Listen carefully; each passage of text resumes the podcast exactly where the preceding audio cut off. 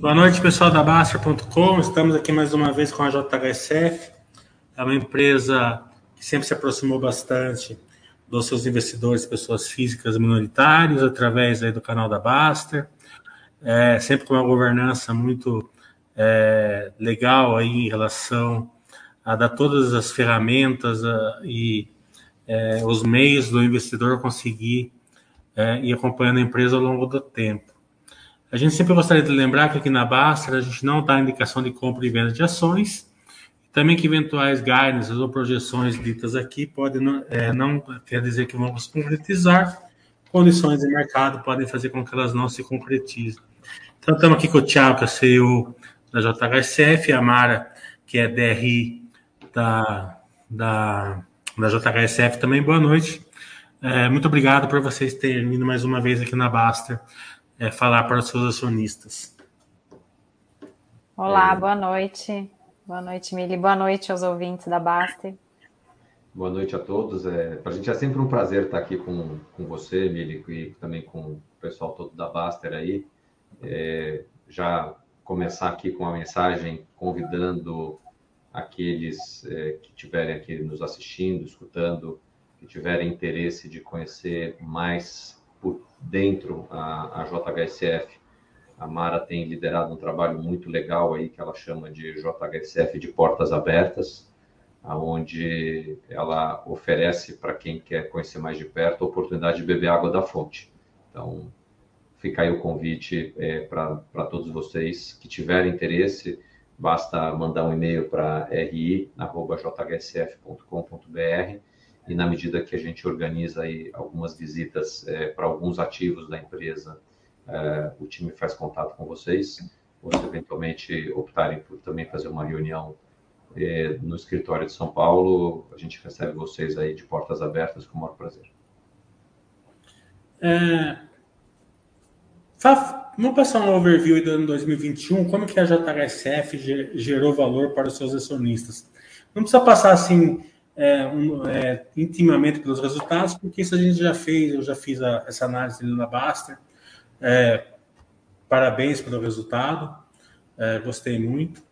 É, mas é, o acionista ele, ele quer saber assim, como que a empresa ela gerou valor através de recompra, através de lucro, através de geração de valor, de capex, né? É, faça um overview aí, por favor. Legal. É, eu não sei quanto tempo aqui que eu vou precisar para dar essa resposta, porque acho que foram várias as frentes que nós trabalhamos e não foi só em 2021.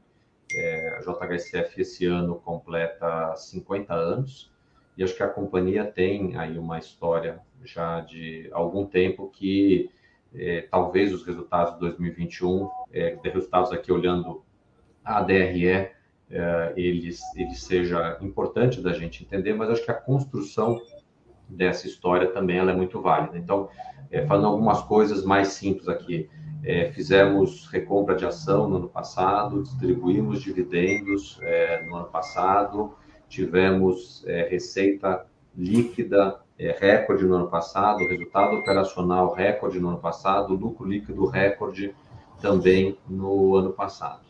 É, só que construção de valor vai muito além do que só o que acontece na, na DRE companhia vem de alguns anos é, fazendo um trabalho é, que ele olha, eu vou falar um pouco de, tec, de técnico aqui, é, mas eu vou tentar também não, não, abusar muito aqui do, das expressões. É, ela, ela tem buscado fazer um trabalho de maximização da geração operacional de caixa ou do fluxo de caixa operacional. Ela tem procurado é, ser é, bastante rigorosa com relação ao uso do balanço, portanto, o capital empregado para gerar resultados, e ela tem sido bastante prudente com relação à estrutura de capital e também com relação à estrutura de dívida. Então, é, de maneira resumida, crescemos a geração operacional de caixa, mantivemos o nível de investimento é, bastante bem controlado durante o ano passado. Tivemos evoluções importantes do ponto de vista da estrutura de capital e também da com relação à estrutura de dívida. Então, é, esse trabalho é, ele está sendo feito olhando uma série de indicadores uh, financeiros. Retorno sobre capital próprio, retorno sobre capital investido, retorno sobre ativo. E o que vale a pena aqui, talvez, a gente contextualizar para vocês é que quando a companhia ela investe é, em terrenos, para daqueles terrenos é, fazer seus produtos imobiliários, é, a gente está olhando para multiplicar o valor investido na compra do terreno por alguma coisa na casa de 30 vezes como valor de venda. E procurar extrair dessa venda cerca de 50% como resultado líquido caixa é, para a companhia. Então, com isso aqui a gente olha um pouco o capital investido na incorporação. O capital investido nos shopping centers, a gente tem uma lógica de desenvolver um novo shopping center e depois que esse shopping center está estabilizado, portanto, com boa previsibilidade de fluxo de caixa, a companhia desinveste uma parcela minoritária do, do, da propriedade e, via de regra, a companhia tem conseguido recuperar mais do que o capital investido todo fazendo uma, é, um desinvestimento parcial. Então, números históricos aqui em shopping center: investimento de 1,4 bi, desinvestimento de 1,9 bi. E a companhia ainda mantém o controle é, de gestão em é, seis shopping centers, dois dos seis que são os principais passando é, por expansão nesse momento, para o qual a gente também deve fazer esse mesmo movimento de reciclagem de capital de giro na expansão que a gente é, quer fazer nos shopping centers. Portanto, é crescer a nossa presença física muito próximo do, do cliente da JHSF, crescer a geração de resultados, porém não crescer a base de ativos. Isso aqui o que, que vai representar no longo prazo? A melhoria do indicador do retorno sobre o ativo. É, essa mesma lógica que eu acabei de descrever para os shoppings é aquilo que a gente está fazendo para o aeroporto. A gente está em fase de crescer o resultado operacional do aeroporto, ainda tem um pouco de capital para ser investido, mas é nossa intenção, em algum momento no futuro próximo, fazer um desinvestimento de uma parcela minoritária do aeroporto e, com isso, é, também melhorar o indicador do retorno sobre é, o, o capital próprio. Uh, tem uma quarta linha aqui de ação nossa, que tem a ver com o crescimento é, da área de gastronomia e hospitalidade. Uh, essa é uma área que ela cresce por abertura de novos estabelecimentos, para os quais o nosso capital investido por estabelecimento é muito baixo, por volta de 4 milhões de reais. Portanto, um novo estabelecimento investe 4 milhões e aí tem é, um período é, bastante longo de geração de resultado naquele estabelecimento e dessa forma a gente gera é, o retorno. Então, assim, acho que para quem é, aí tem acesso a, a, planilhas, a dados, vai perceber nos últimos anos exatamente esse efeito do crescimento do, do, do retorno sobre ativos que a companhia tem gerado. É, a gente pode aqui é, entrar um pouco mais no, nos detalhes sobre gestão da estrutura de capital, por que, que a gente acha que esse processo que nós estamos fazendo, ele também ajuda na construção de valor, a mesma coisa para recompra de ações.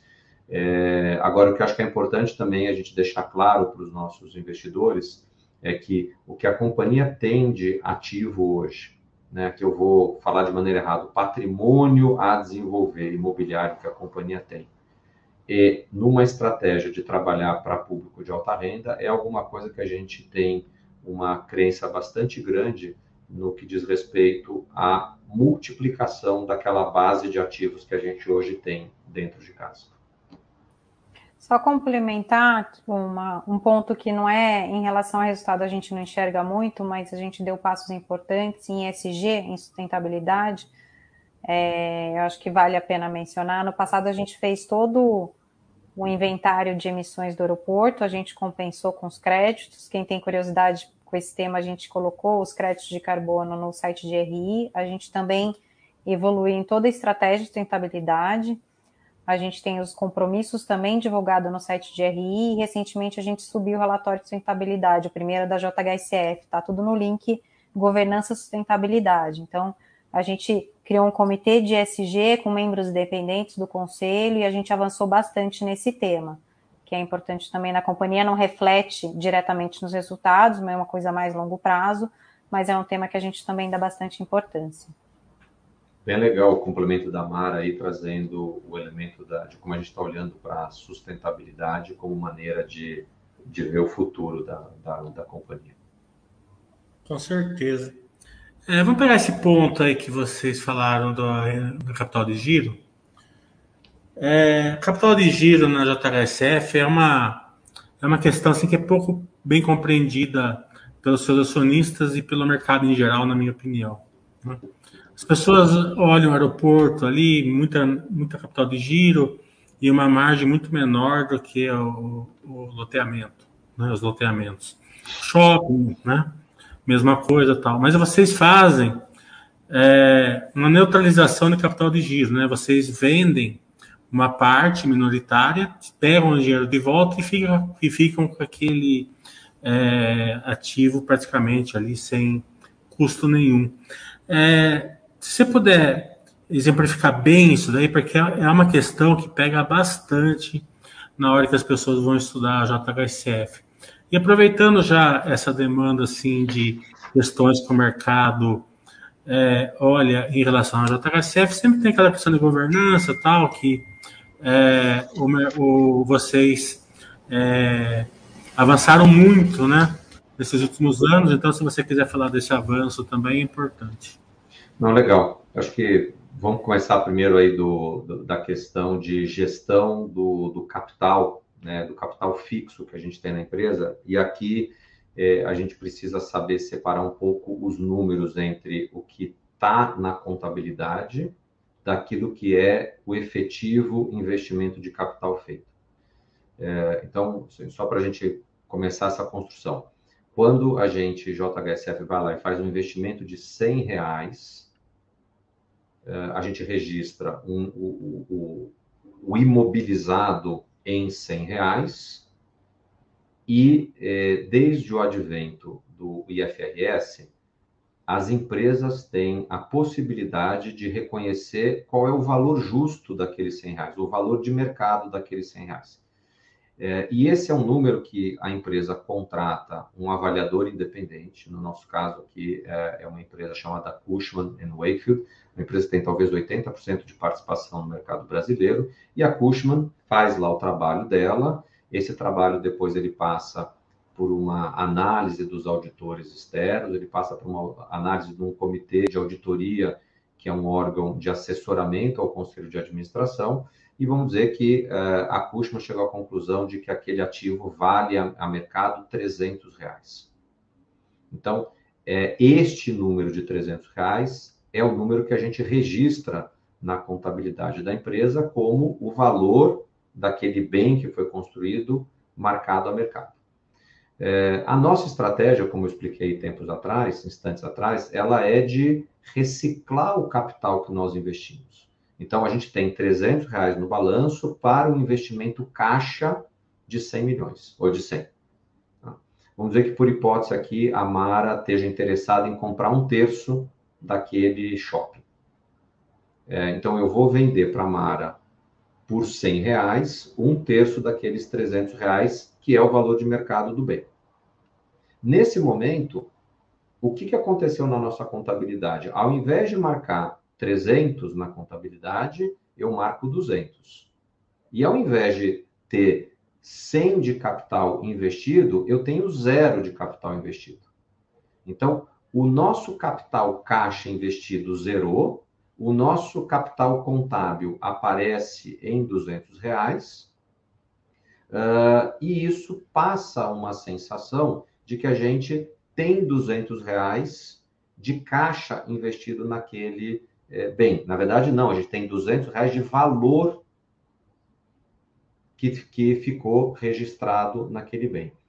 É, eu estou contando essa história no detalhe para vocês, porque, historicamente, o que eu falei 100 é, na realidade, 1 bilhão e 400. E o, a venda que nós fizemos é uma venda de 1 bilhão e 900. Então, sobrou 500 milhões de caixa nessa conta. Guarda esses 500 milhões que eu vou voltar a falar dele, tá? Porém, na contabilidade, o valor de mercado para aquilo que sobrou é por volta de 3 bilhões e 700. Então, no final do dia, o que, que deveria ser esse, esse, valor, é, é, esse valor pensando caixa? Ele deveria ser menos 500 e não 3 bi é, e 700. O que, que a gente fez com aqueles 500 milhões? A gente recebeu isso de dinheiro de volta e fez um investimento no aeroporto. Então, o nosso aeroporto, ele nada mais é do que a realocação do lucro caixa decorrente da venda de participações minoritárias nos shopping centers. E apesar da gente ter feito essa venda de participações minoritárias, o valor dos shoppings atribuído pelo, pelo avaliador daquilo que já está pronto e daquilo que está em construção, em projeto para construção, ele totaliza esses 3,7 bilhões. O que é muito diferente de imaginar que a gente colocou 3,7 bi de capital nesse, nesse negócio. Então, é, para quem é mais técnico, tem uma nota explicativa super detalhada que chama Propriedades para Investimento, aonde existe esse detalhamento sobre é, o valor, como é calculado, quem é que faz esse trabalho, qual é a governança que existe sobre, é, sobre esse trabalho. Então, não é um número chutado. É um número que existe um avaliador, que é contratado pela companhia, mas que depois tem é, toda essa passagem pelos órgãos de governança. E ainda esqueci de falar que o próprio Conselho Fiscal também acompanha uh, esse trabalho. É, também para dar mais tranquilidade para todos vocês, é o maior número que tem na demonstração financeira da companhia, no, no balanço. Portanto, o grau de diligência que existe por parte de todos esses órgãos também é bastante, é, bastante importante. Então, é, só para a gente fechar aqui a lógica, o investimento caixa e o investimento contábil, eles têm, é, vamos dizer, números que acabam sendo diferentes, porque eles são metodologias diferentes. A metodologia que a gente olha é, é a metodologia do investimento caixa, e o, o retorno desse investimento caixa através da venda de participação minoritária. É, então, foi assim que a gente construiu é, esse negócio de shopping centers, que para os nossos acionistas valem 3,7 bi, com menos 500 de investimento. Uh, e é, esse menos 500, ele foi, entre aspas, zerado no aporte que foi feito no projeto do aeroporto, para o qual a gente tem lá é, é, um investimento total na ordem aí de 750 milhões de reais. Então, quando a gente junta esses dois ativos, a gente está falando de alguma coisa por volta de 4 bilhões e meio de reais de ativos, que na realidade eles só, eles só representam 500 de investimento, que é o lucro caixa da venda das participações. Então, no final das contas, ele é zero de, de investimento de caixa bruto, vamos assim dizer, da, da, da, da companhia. Tá? E esses 4 bilhões e meio, eles têm uma dívida total que é um pouquinho menos do que um bilhão de reais. Então, se a gente olhasse o que seria o patrimônio líquido dessa estratégia, são 3 bilhões e meio de reais. E óbvio que se a gente tem um lucro de 3 bilhões e meio de reais, a gente também precisa fazer uma provisão de imposto de renda, para que se a gente vender aqueles 3 bilhões e meio de reais, a gente já tenha na contabilidade essa provisão aqui feita. Então, se vocês vão olhar, quem tiver curiosidade, no nosso passivo de longo prazo tem um número grande também de imposto de renda diferido, que é exatamente o imposto de renda sobre esse ganho potencial que eu estou aqui me, me referindo.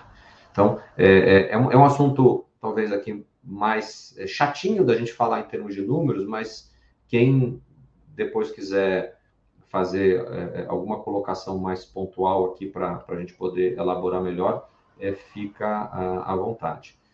É, vou, eu vou mudar para a segunda pergunta que você só, fez. Só complementar, ah. Tiago, um minuto.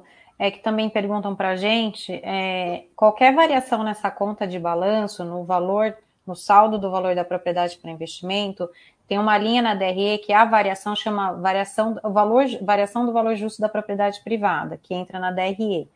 A gente exclui no nosso EBITDA recorrente, exclui também na base de cálculo para dividendos, porque é um número não caixa, é uma, é uma, uma regra contábil que o Thiago explicou agora. Entendeu? Então, isso também é excluído nessa, nesses dois cálculos.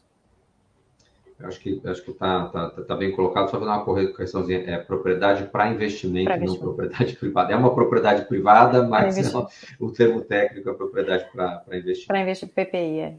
E eu acho que o segundo, o segundo assunto, Mini, é, sim, a gente é, trabalha é, o tempo inteiro propondo é, para a organização melhorias de gestão, melhoria de uma série de, de aspectos.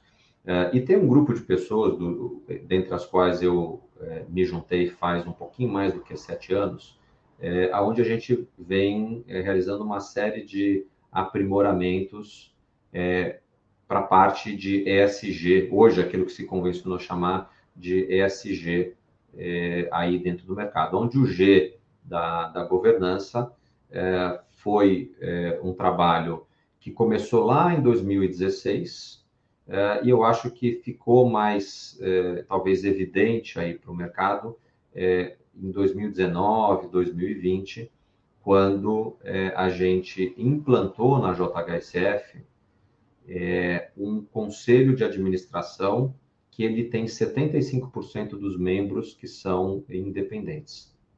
O que, que isso aqui quer dizer? Que até onde a gente consegue mapear no, no mercado, é, apesar da JHSF ter um controle definido, é, o acionista controlador deu ao conselho de administração uma autonomia que não é usual, uma independência que não é usual na grande maioria das, da, das companhias. É, e para quem tiver curiosidade de, de, entender quem são esses conselheiros, tem o nosso formulário de referência com a biografia deles, mas de maneira sintética aqui, são é, ex-executivos de muito destaque na sua carreira, é, ainda enquanto é, executivo, e que, depois de um processo que a gente conduziu lá na JHSF de convidar pessoas pela sua competência. Então, nós, olhando para frente, o que entendíamos que eram os desafios que a companhia teria, é, portanto, áreas onde a gente de, poderia reforçar a administração, a gente primeiro descreveu é, o nível de conhecimento que nós estávamos buscando. E depois nós fomos é, conversar com, é, com esses é, profissionais, com esses executivos, é, e contar um pouco do que a gente queria fazer com a JHSF e mostrar que, para que a gente realizasse aqueles nossos objetivos, seria importante agregar um conhecimento que eles podiam é, trazer para a administração, mas que a gente queria que eles trouxessem com total uh, independência. Então, é, esse processo faz com que hoje a gente tenha seis de oito conselheiros que é, são é, independentes, é, portanto, são 75% que eu falei mais, mais tarde. Os outros dois conselheiros, um, que é o presidente do conselho de administração, é o, é o acionista que tem mais ações da, da companhia, representando ali o, o, o controle, é, e o segundo é, conselheiro sou eu que faço um elo entre o conselho de administração e uh, a gestão da companhia como um todo. É, na hora que nós construímos essa governança, é, a gente fez, é, organizou aqueles temas de conhecimento em comitês. Então, existe um comitê de, é, de digital, que acho que é um desafio hoje que tem que estar na, na agenda de qualquer companhia. Uh, e esse é um comitê é, liderado por uh, ex-CIO e CEO de companhia de tecnologia, que tem a participação de uma pessoa que trabalha nos Estados Unidos no mundo de, de venture capital. Portanto, são pessoas que já tiveram a vivência de implantação de transformação tecnológica, junto com pessoas que estão vivendo muito a fronteira é, daquilo que existe hoje em termos de tecnologias é, no mercado americano. Portanto, é uma, uma frente para a gente de conhecimento bastante importante. Uma segunda área que nós é, quisemos avançar, o ESG, Então, também formamos um, um, um comitê de ESG, que tem como principais elementos aqui é, os dois executivos, que quando houve a fusão do Unibanco com o Itaú, cada um veio de uma dessas duas frentes e eles trabalharam muito nessa construção da governança do Itaú Unibanco. Uh, e uh, esse, esse comitê ele olha muito então esse tema da, da governança. Ainda dentro da governança, a gente entendeu que, como a companhia tem nos seus uh, uh, executivos, é, ela olha para os seus executivos também como é, potenciais clientes, a gente tem transações de compra de imóveis que a gente faz com relação à companhia. E isso, historicamente, já, já acontecia há muito tempo, dentro de uma regra muito clara, de que o executivo compra nas mesmas condições de mercado do que qualquer cliente compra, ponto. Não tem desconto, não tem moleza, é, é exatamente na mesma condição.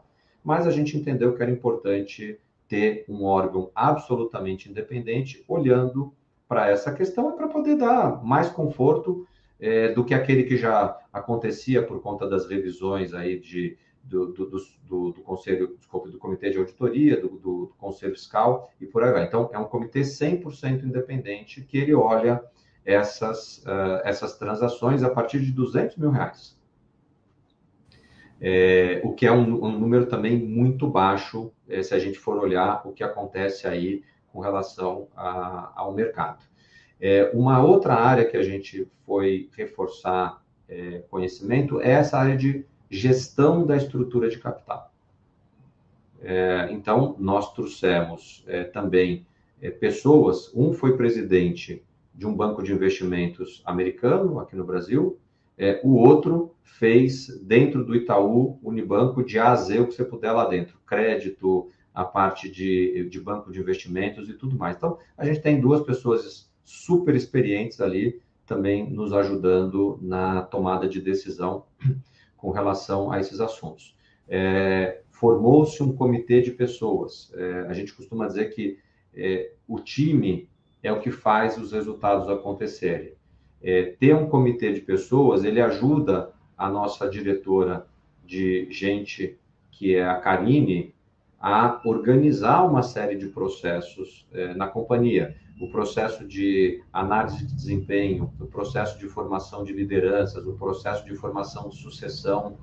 É, então, assim, a gente tem um olhar para pessoas de formação dessas pessoas, é, levando elas desde o momento em que entram a companhia, preferencialmente para posições de, de liderança, óbvio que respeitando aqui sempre é, a, a, o desempenho, a capacidade que cada um tenha para galgar esse, é, é, esse caminho como um todo, até chegar na, nas posições de, de, direção, e dentre os diretores é, existe também um sistema de que resulta dessa avaliação como um todo, é, que ele leva para aquilo que a gente chama do, do da sociedade, né, que é um grupo hoje composto por 15 executivos e executivas, é, que são aqueles que se destacam mais com relação ao comprometimento com a empresa, a entrega de resultados, a prática dos valores da empresa. A Mara é, é, é, uma das sócias, faz acho que dois anos mais ou menos que ela se tornou sócia,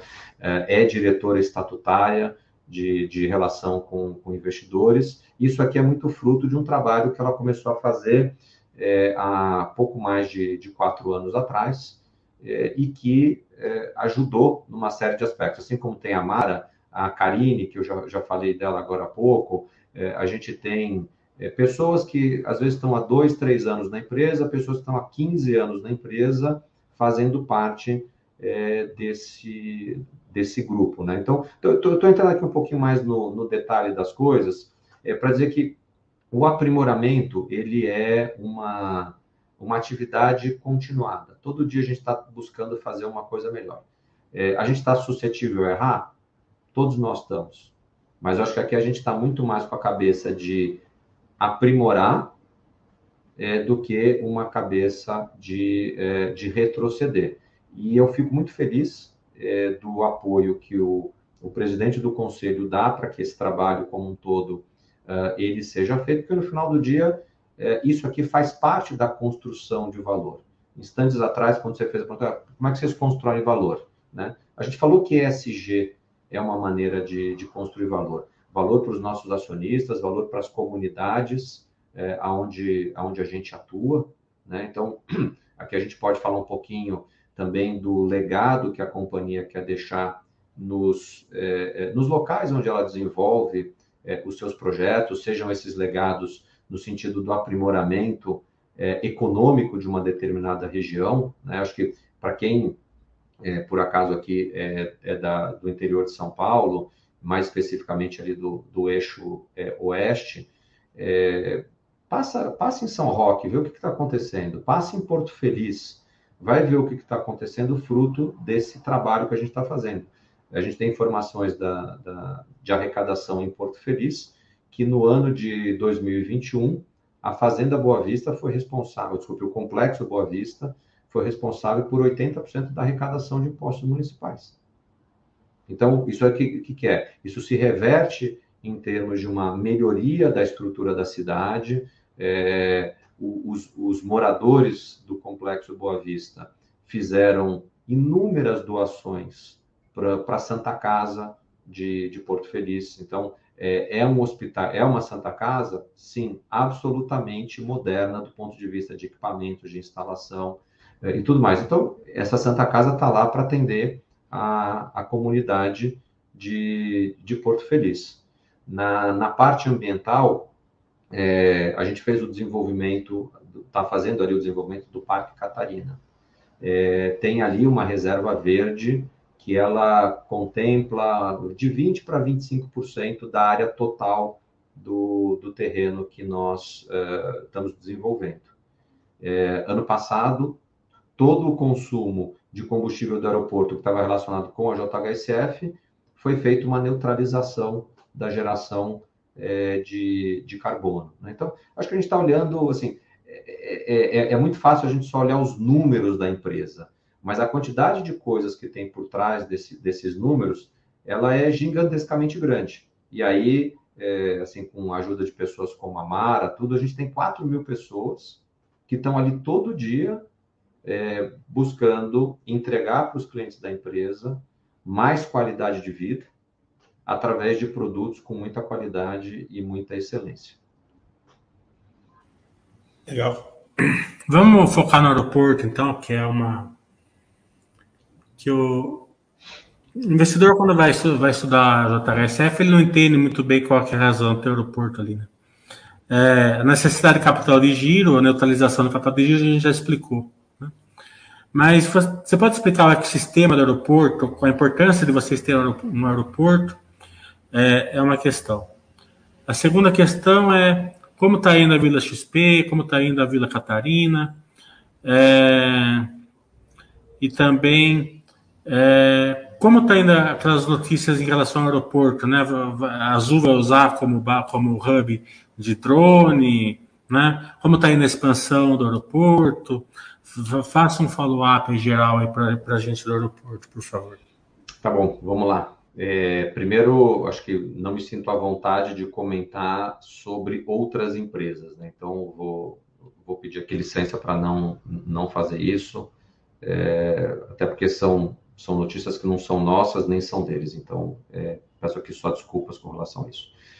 É, por que ter um aeroporto? Né? É, a gente estudou muito a questão da aviação no Brasil. Uh, e mais especificamente a questão da aviação executiva. Uh, e aprendeu nesse ao longo desse estudo que são Paulo tem a maior frota, a segunda maior frota, perdão, de helicópteros do mundo. É, portanto, é, é um meio, voar é um meio bastante aceito para quem é, tem é, condição de bancar essas aeronaves. É, e o Brasil é a segunda maior frota de avia, aviação executiva também no mundo. Fica só atrás dos Estados Unidos. Então, São Paulo atrás de Nova York, o, o Brasil atrás dos Estados Unidos em termos de, de frota. Portanto, o mercado é grande aqui é, no Brasil. E estudando o mercado de aviação executiva, nós aprendemos que a região metropolitana de São Paulo é a origem ou destino para 40% dos voos que circulam é, pelo Brasil. Portanto, o segundo maior mercado do mundo, uma cidade, uma região metropolitana, concentrando ali 40% do, dos voos. É, a gente foi estudar um pouco o que acontece fora do Brasil, em grandes centros urbanos, é, Paris, Londres, Nova York, Miami, e aprendeu que essas cidades, é, os aeroportos comerciais dessas cidades, eles separaram a aviação comercial da aviação executiva. Apesar de tudo ser avião, de tudo precisar de pista para pousar e para decolar, o uso da infraestrutura do aeroporto do passageiro comercial é completamente diferente do passageiro uh, executivo. O que é conforto para um não é necessariamente conforto para o outro. E de repente tava, o modelo que prevalecia era um, um modelo de misturar todo mundo num único aeroporto e ele ficava ruim para todo mundo. Fica ruim para o passageiro comercial, porque é, o, o entrar e sair dos aviões comerciais tem que ser dividido com os aviões executivos, e ficava ruim para o passageiro da aviação executiva, que é, para poder acessar o avião dele tinha que passar por um longo fluxo de embarque e desembarque, é, porque ele acabava pegando o mesmo fluxo ali da, do passageiro é, comercial. Portanto, é, conhecendo como a, a gente conhece esse usuário de aviação executiva, a gente entendeu que tinha uma oportunidade de mercado. Né? Então, assim, a, a, pergunta não, por que, que a J, a pergunta talvez boa, não, por que, que a JHSF foi fazer isso e por que, que não os próprios operadores não, não foram fazer isso? E aqui acho que a resposta está muito associada com esse nosso compromisso de levar a melhoria de qualidade de vida para os nossos clientes. E a gente viu uma oportunidade na aviação executiva. Como também nós vimos uma oportunidade de posicionar a companhia para trabalhar para o público de alta renda de uma maneira mais completa, mais holística. Então, a gente trabalha para esse cliente no aeroporto, a gente trabalha para esse cliente na moradia, a gente trabalha para esse cliente na maneira com que ele consome, na maneira com que ele vê, vê e consome a gastronomia, a mesma coisa também com relação à, à hospitalidade. Então, estou contando uma história longa, porque assim, isso não é uma decisão que veio de um lampejo. Foi um, foi um trabalho muito bem estudado, ele está bastante bem fundamentado. E quais são os primeiros resultados que a gente já consegue dividir com vocês? Em dois anos que a gente tem o aeroporto inaugurado, e coincidentemente pegou ainda o período da pandemia, já é o maior aeroporto no Brasil do ponto de vista de base instalada de aviões executivos. Isso, isso mostra o que para a gente? De que o usuário dessa aviação já percebeu a vantagem de operar num aeroporto que foi desenhado para aviação, eh, aviação executiva e não um que foi desenhado para aviação comercial e adaptado lá para aviação uh, executiva. Então, é, outro indício de que as coisas estão andando bem é o que a gente está avançando na adição de novos hangares. É, Para a gente, do ponto de vista do negócio, é importante ter hangar, que é aqui, em outras palavras, é uma vaga coberta para guardar um avião. É, tem alguns aviões de mais de 70 milhões de dólares.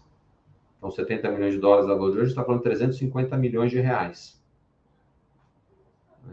Então, é, é, é, um, é um valor expressivo. Então, quem tem um valor desse investido num avião também quer guardar esse avião do, das intempéries, portanto, quer ali um, um, uma vaga coberta. Então, a gente foi adicionando mais capacidade de engaragem na medida que foi percebendo a vinda dos clientes, a comprovação daquela nossa tese de que existiria demanda, o que não tinha era oferta de uma coisa melhor, de uma estrutura melhor para atender esse, esse usuário. Então, a gente trabalha 24 horas, 7 dias por semana. Portanto, não tem é, nenhuma restrição de horário para decolar, para pousar, na hora que o, que o cliente quiser. Para qualquer é, destino, né? Perfeito. É, a, a, gente conseguiu uma, autorização de internacionalização do aeroporto. Esse é um assunto que lá atrás, quando a companhia começou a fazer o estudo, apresentou esse estudo é, é, para as autoridades, a gente recebeu esse compromisso como um compromisso de Estado e esse compromisso está sendo entregue é, é em benefício do, dos usuários. Então, a gente, como investidor privado, fez o investimento, o governo, como regulador de uma série de atividades, está lá prestando uh, esse serviço para os uh, usuários do, do aeroporto. Então, a maneira com que a gente vê o aeroporto é um ativo que está amadurecendo em termos de utilização de uma área que foi reservada para fazer o desenvolvimento desse projeto. Então, essa adição de novos hangares, ela deve continuar até alguma coisa aí entre 15 e 20 hangares no total. A gente hoje está operando seis, tem mais uh, cinco hangares já em construção, então a gente deve terminar o ano aí perto de, de 11 hangares. Tá? E uh, tem aí um projeto mais de médio prazo para ir buscar aquela curva de amadurecimento que eu estava comentando com vocês. E voltando a fazer um link com a questão do capital investido, o nosso objetivo é, assim que a gente tenha essa curva de crescimento do resultado do aeroporto é, concluída, então a gente ali entende que houve a maturação do valor do ativo e ali é um momento adequado para que a gente faça o desinvestimento. É, muito semelhante com o que a gente faz no shopping centers. Né? Então, é, espero aqui ter, ter, ter coberto para você a questão do, do, da lógica aí do aeroporto, por que fazer o aeroporto. Só, só antes da gente devolver para você, Emílio, acho que uma coisa que é interessante é, é explicar um pouquinho o crescimento de mais aviões angarados, ele leva a um movimento maior de aviões sobre uma pista que já está construída. Portanto, mais movimento em cima da mesma pista significa uma diluição dos custos, uma melhoria da, da margem operacional. E quanto mais movimento a gente tem no aeroporto, porque tem mais aviões angarados, mais combustível a companhia vende para os usuários do avião. Então, a receita da angaragem fica para a companhia, a receita da utilização da infraestrutura do aeroporto fica para a companhia e também a da comercialização de combustível. Então, é, ele gera um efeito de alavancagem operacional, aqui desculpe mais uma vez usar o termo técnico, mas é um negócio puxando o outro e isso levando a um aumento das margens é, operacionais. É, então, assim, quando a gente olha para o aeroporto lá no futuro estabilizado, a gente vê margens operacionais bem parecidas com as margens operacionais é, do nosso negócio de shopping centers. É, vamos fazer uma passada aí sobre como está a Vila XP e como que ela vai rentabilizar para a JHSF e também sobre a Vila Catarina, porque o pensamento de vocês, eh, se eu estiver errado, você me corrige, é fazer um tipo de um mini Vale do Silício ali, né? É, esse pensamento está certo, está correto? Como que vocês estão vendo? Como que está a construção dessa, da Vila Catarina? Se já começou? Como que está o andamento? Vamos lá, acho que é, indo do macro para o micro. Tá? É, quando a gente comprou esse terreno, um terreno muito grande, são 7,2 milhões de metros quadrados, é, dos quais tem 1,7, que é aquela reserva verde que eu comentei um pouquinho mais cedo. Uh, e esse terreno ele é cortado de uma maneira desproporcional entre um pedaço menor, onde está o Catarina Fashion Outlet, hoje o maior e melhor outlet do Brasil, que está passando por expansão. Uh, e a gente ainda deixou uma reserva de terreno contíguo a essa expansão é, para desenvolver um projeto que a gente chama de Catarina Resort. É, a nossa visão para aquele destino, é, ela é uma visão que tem é, muito a ver com o viver, o comprar e o entretenimento. Portanto, ter o Catarina Resort ali está voltado para essa parte do, do entretenimento. É, o entretenimento é algo que também vai estar tá bastante presente no Catarina Town, que é, é, um desenvolvimento de uma cidade do lado é, restante daquele grande terreno aqui que eu estou descrevendo para vocês, é, que é onde fica o aeroporto, onde fica a reserva verde, aonde está o terreno para a Vila XP e aonde sobrou para a JHSF uma área de mais ou menos 2 milhões de metros quadrados. Então, nessa área de 2 milhões de metros quadrados, e a gente está falando que está a cerca de 30 minutos de São Paulo, é, é onde a gente quer desenvolver esse, essa, essa cidade, né, que a gente está chamando aqui de, de Catarina Town, é, com moradia, com escritório, com comércio, com local para entretenimento. Então, é, é, criar esse polo ali é, é um trabalho que a gente quer desenvolver nos próximos anos. Quando a gente olha para esse desenvolvimento, a gente vê um horizonte de 15 anos para que isso aqui seja desenvolvido. Aliás, acho que uma característica legal do que a JHSF faz nessa parte do desenvolvimento imobiliário é contar com os terrenos já comprados é, em locais, desculpe, e grandes terrenos, tá? Em locais onde a gente já está presente aí há 15 anos, mais ou menos, portanto, a gente já tem uma, uma boa noção do que, que é, é a demanda para aquele local, do que, que os clientes estão procurando para o local, e o nosso papel é ir produzindo esses, uh, uh, esses ativos imobiliários é, de uma maneira muito aderente àquilo que é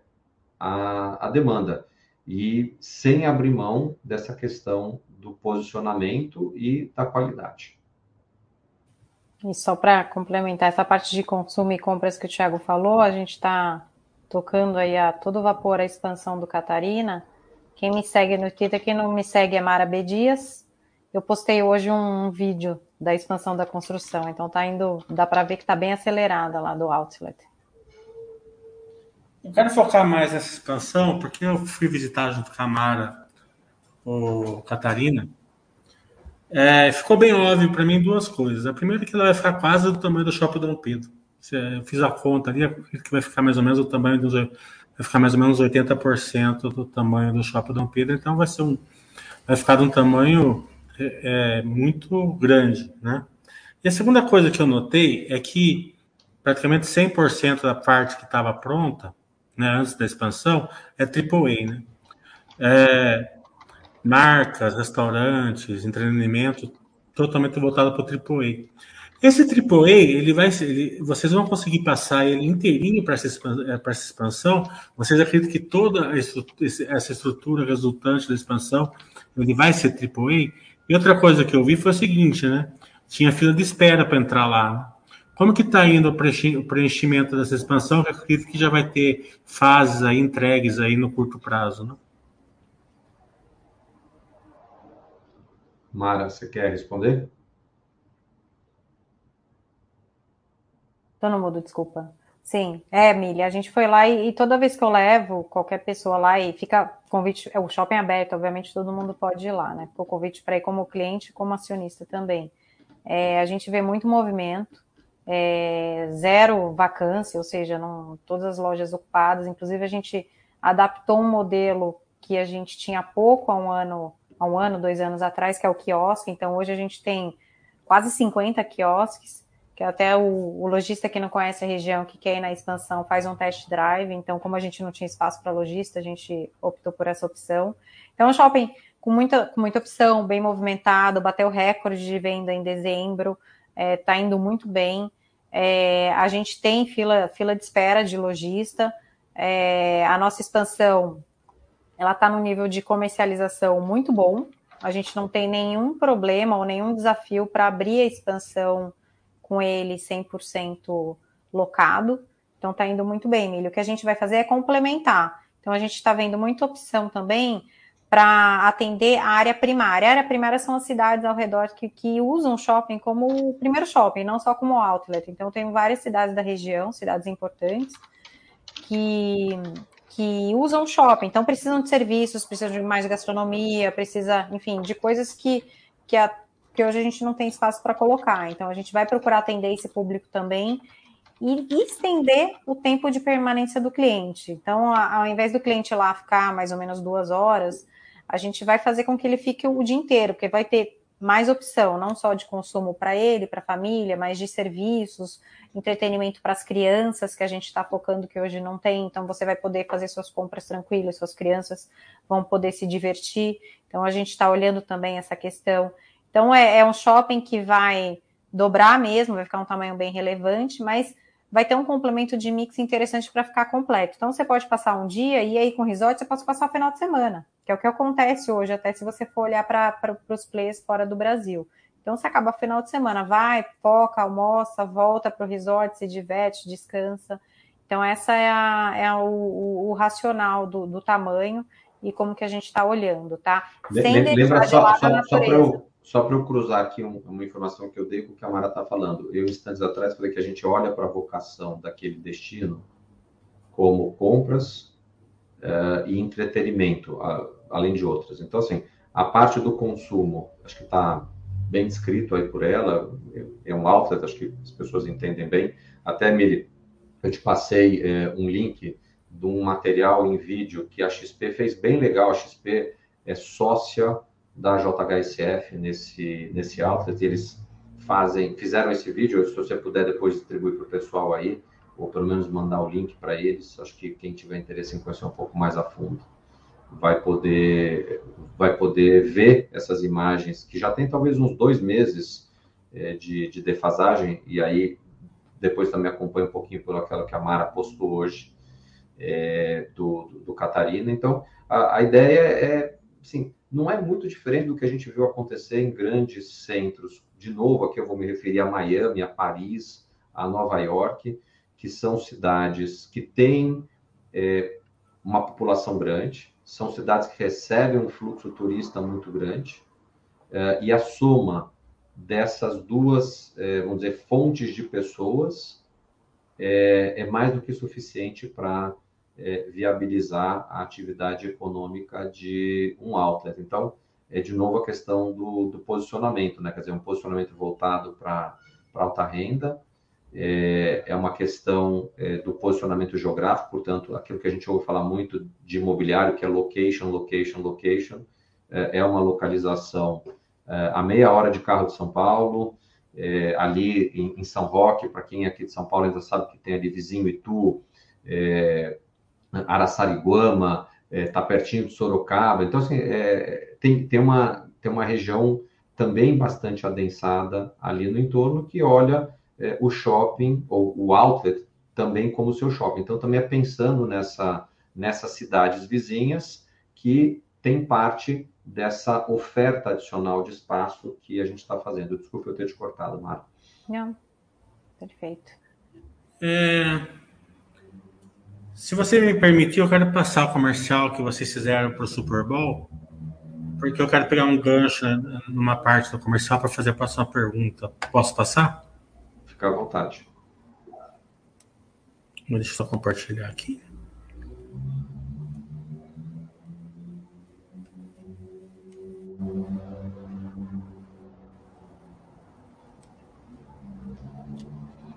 A Fazenda Boa Vista, há mais de 15 anos, é um dos maiores sucessos em empreendimentos imobiliários do Brasil e referência mundial em projetos de campo. Seus proprietários ganharam não só em qualidade de vida, mas também valorização.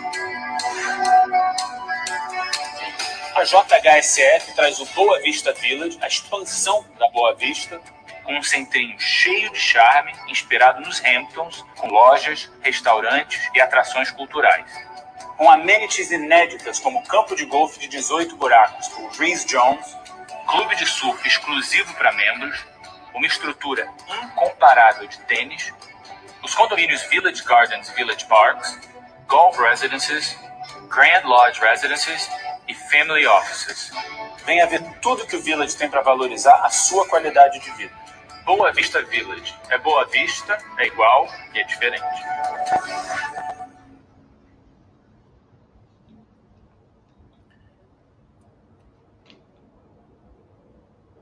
Eu quis passar esse comercial para pegar aquela parte do surf. A Boa Vista, todo mundo já sabe que é um sucesso. É bom também dar uma olhada como que é, porque as pessoas não têm a noção muito bem do que, que vocês fizeram lá e, e o comercial deu para ter uma ideia. Mas vocês, vamos falar agora da expansão do Cidade Jardim, é, do Shopping Cidade Jardim. Também vamos, vamos, vocês pegaram uma área ali perto da Cidade Jardim de revitalização do, do, da, do Marginal Pinheiros, né, ali do Rio. É, essa parte foi só SG, vocês não vão conseguir monitorizar, é um desafio, porque revitalizar aquela parte não deve ser fácil. É, e também, um pouco, é, acho que vai ser do shopping Cidade Jardim até essa, esse empreendimento que vocês compraram, acho que uns 500 metros, um quilômetro mais para frente, que vocês vão lançar, e por isso que eu queria passar essa, esse comercial, vocês vão passar um, um clube de uma, uma, uma estrutura de, de gol, de surf, que a gente viu ali, né? Com piscinas é, preparadas para quem gosta de surf, com várias torres, com VGV de 2,3 bilhões, se eu não me engano, e mais um shopping center, né? Já com prazo de entrega já para o final do ano, final do ano que vem. Então, se vocês vamos fazer uma passada de toda essa parte ali na marginal, da, da expansão do shopping, de como está o shopping, se está alocado, é, também dessa parte de revitalização na Marginal Pinheiro, é, se, vai, se vai ser monitorizado, se, é só no, se também é só no SG, e essa nova vertical que vocês estão fazendo ali nesse terreno que vocês compraram. Então vamos lá. Acho que é, primeiro falar um pouquinho dessa questão do rio aí, e, e vou ser breve. É, o rio ele, ele recebia é, o esgoto de residências que não estavam ligadas na rede pública de esgoto é, por uma falha de atuação da empresa que tem esse é, essa que tem essa concessão, vamos dizer, para fazer esse serviço.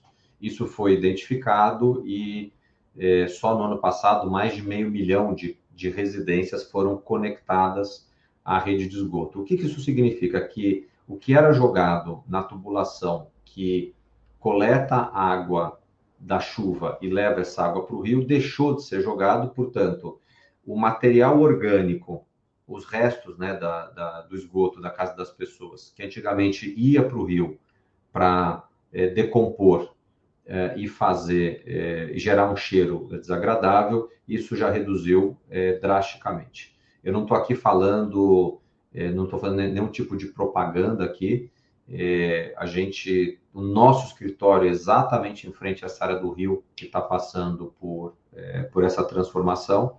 É, a gente que está lá todo dia já percebeu que não tem mais cheiro, há, uma mudança radical de cor da água do rio, é, uma movimentação gigantesca de equipamentos que estão sendo ali utilizados também para melhorar a oxigenação é, do rio. É, portanto, aquele entorno ali, fruto desse investimento é, da, da, da, companhia de saneamento, é, ele está melhorando. É, a gente, quando foi olhar para fazer essa, essa transação, é, a gente foi, entre aspas, muito cético aqui para buscar entender o que, que o que, que, de diferente é, estaria sendo feito dessa vez que fizesse a gente perceber é, uma oportunidade de negócio é, mais é, positiva. E olhando para de novo para grandes cidades do mundo aí, até mesmo para médias cidades europeias, é muito comum o rio estar tá inserido no dia a dia das pessoas. É, então, o que a gente tinha era um problema do saneamento não estar tá ligado na rede pública, ele está sendo resolvido, e a gente vê as pessoas querendo utilizar as margens do rio como um parque. Então, para quem mora aqui em São Paulo e anda de bicicleta, já deve ter andado várias vezes ali na, na, na ciclofaixa que foi é, desenvolvida faz poucos anos e que é, é, mês a mês aí tem mais é, ciclistas utilizando ou para lazer ou, para ou até mesmo para transporte. É, essa, essa melhoria do entorno ela acontece bem na frente da onde não só fica o shopping Cidade Jardim, mas onde fica boa parte do potencial construtivo que a JHSF tem ali naquela região. Então a gente fala assim, poxa, a gente poder contar com o desenvolvimento aqui dessa área integrado ao desenvolvimento dos nossos projetos, a gente entende que é algo positivo para os clientes da empresa, a gente entende que é algo positivo para a cidade de São Paulo, nós entendemos que é algo positivo, portanto, é, para os nossos acionistas. Então, se a gente for olhar os elementos de ESG, eles estão presentes também nessa, nessa tomada de decisão, ou seja, a sustentabilidade, o olhar para o meio ambiente, é, o, o, aprimoramento é, da qualidade de vida de quem mora também nesse, nesse entorno. Então, isso aqui é um pouquinho do que a gente está fazendo ali, chama Usina São Paulo, esse, esse projeto, é, que de novo aqui é bem em frente ao Shopping Cidade Jardim. Shopping Cidade Jardim está em fase de expansão. O primeiro movimento para a gente foi é, transferir a área de estacionamento é, de lugar. Essa, esse novo local ele foi inaugurado no final do ano passado, ou seja, o novo estacionamento já está funcionando desde do ano passado. E o local onde antigamente era o estacionamento que foi desativado, ele está sendo reconstruído para transformar em área de locação. Então, esse é, é, é, nessa etapa aqui que nós estamos. O processo comercial é, ele está bem avançado, foi bem exitoso até agora com relação ao perfil de lojas que nós estamos trazendo, que são lojas que complementam a oferta de produtos e serviços com relação àquilo que o shopping, nas suas etapas anteriores de desenvolvimento, já tinha é, construído. Portanto, a gente está bem feliz aí com o andamento é, desse, desse projeto. Eu estou ficando rouco, Mara, me ajuda um pouquinho aqui com o, o projeto do Real Parque para a gente completar a, a, a pergunta de Mili. Lógico. A gente quis trazer, o Mili comentou, mostrou o comercial do Boa Vista Village, lá vai ter tem um condomínio que é o Surf Lodge, onde vai ter a piscina de surf. E a gente anunciou recentemente em comunicado de um lançamento imobiliário é, chamado Real Park. Ele fica a 800 metros mais ou menos do Shopping Cidade Jardim, exatamente na frente da Ponte Estaiada, que tem na Marginal Pinheiros, para quem não conhece. É, lá a gente vai criar, vai ter um projeto imobiliário, são torres residenciais com shopping na base e um amenity, a gente anunciou um amenity ou uma área comum, né, um, como se fosse um, uma área de lazer do prédio, mas uma coisa bem diferencial que não existe em São Paulo, vai ser a primeira piscina de surf, a mesma tecnologia do, do Village, que é a, a, a Perfect Swell, é uma piscina que, para quem surfa, eu não surfo, mas a gente recebeu muito comentário, muita demanda já, muito elogio de quem pratica o surf. Não tem, obviamente, na capital onde você praticar, interessados em adquirir, a gente anunciou que a gente vai vender títulos para não moradores. Então, vão ter os, os, moradores vão ter, obviamente, o direito, e a gente vai, vai vender títulos para não moradores. É, e aí a gente vai criar um, um, clube, né? O São Paulo Surf Club, com essa piscina e outras, outras, é, outros serviços, como academia de primeira, enfim. Então, tem uma área de lazer parruda. Então, é, é, um, é uma área de lazer única, é, de altíssima qualidade que, que, enfim, vem inovar esse projeto imobiliário, vem complementar, criar valor para esse projeto imobiliário. Na base, você comentou, Milho, vai ter um shopping, a gente tem uma previsão de, de final do ano que vem para esse shopping, pode um pouquinho ir para frente, para trás, é, que ele complementa o mix de serviços do Shopping Cidade Jardim e desse projeto que o Thiago estava explicando, que hoje, né, a, a gente tem muitas famílias que moram na região do Real Parque, do Morumbi, que são os bairros, principalmente é muito residencial aquele bairro onde, onde concentra também as principais e as melhores escolas de São Paulo, é, importantes também hospitais, então é um bairro que a gente conhece, a gente sabe operar e sabe da carência ainda por lojas, por serviço, então as pessoas têm que se deslocar, a gente já brinca, tem que cruzar o rio, atravessar e a gente quer entregar mais serviços, mais opção para pra, as famílias da região com esse shopping. Então, ele vai complementar, ele é bom para as torres, mas enfim, funciona independente. E, e, vai ter essa piscina de surf. A gente está bem, bem, bem animado, porque vai ser único, né? As pessoas não vão precisar mais pegar tanto trânsito assim para praticar esse esporte. Legal. É, Tiago e Amada, eu estou fazendo perguntas. A hora que se vocês é, vencer o tempo de vocês, vocês me avisam, tá? É, vamos fazer uma passeio no resto dos shoppings, né? CS Shops, os shops que vocês têm na Bahia, em Manaus, né? Bem, bem rapidinho, para não, porque tem bastante assunto ainda. Só para o pessoal conhecer a JHSF como um todo, é, todo o portfólio de vocês. Eu posso falar, a gente tem, além do, do Shopping Cidade Jardim e do Catarina, que a gente falou, a gente tem mais três shoppings, o, o shopping da Radoc Lobo, que é o Shopping Jardim, que é o, esse que você citou o nome, é um shopping que a gente abriu na pandemia, é, em, em 21, no final, entre 20 e 21, no final de 21, e é um shopping que está indo muito bem, é um shopping modelo menor, modelo que a gente se inspirou muito nas principais capitais europeias, onde eu não tenho terrenos grandes para construir grandes shoppings, mas a gente consegue colocar um número alto de lojas lá. Tem quase a mesma quantidade de lojas que tem no Shopping Cidade Jardim, mas em 6 mil metros quadrados de, de ABL, né, de, de área bruta locável. Então, são lojas menores e eu coloco o estoque que vende mais. E eu tenho muita interatividade com e-commerce, com digital, que a gente chama de omnicanalidade. E shopping está indo muito bem. A gente tem sentido uma revitalização do bairro, dos jardins, com maior fluxo, pessoas é, até o próprio comércio, a gente tem também o restaurante e o hotel conectado a esse shopping, e, e sentiu também um movimento muito melhor, as pessoas estão é, usando, estão entrando, andando muito de, andando muito a pé, então ajudou muito o bairro em torno.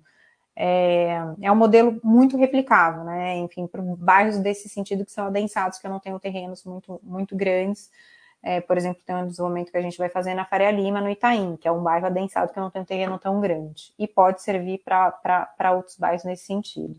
A gente tem dois outros é, shoppings, Norte e Nordeste, a gente não tem uma participação tão relevante que nem a gente tem nesses três que, nesses três que a gente acabou de falar. A gente tem uma participação minoritária, eles estão indo bem, são shoppings que não são de altíssima renda, mas são de um público de alta renda da região. É, um em Salvador, que a gente tem 26%, e um no norte, em Manaus, que a gente tem 40%. Ah, vale lembrar que todos esses shoppings que a gente citou aqui, a gente tem o fundo imobiliário, que o Thiago falou que postou o vídeo do Catarina. Aliás, está no meu Twitter também, quem quiser eu repostei lá deles. É, são sócios do, dos, desses ativos também. Legal. Vamos fazer uma passando também, hotel gastronomia, né? É, vocês tiveram uma recuperação muito forte, né? É, da queda que vocês tiveram na pandemia. Acredito que já passou a receita é, de longe é, que era antes. E, e, quais são as previsões de, de crescimento que vocês têm?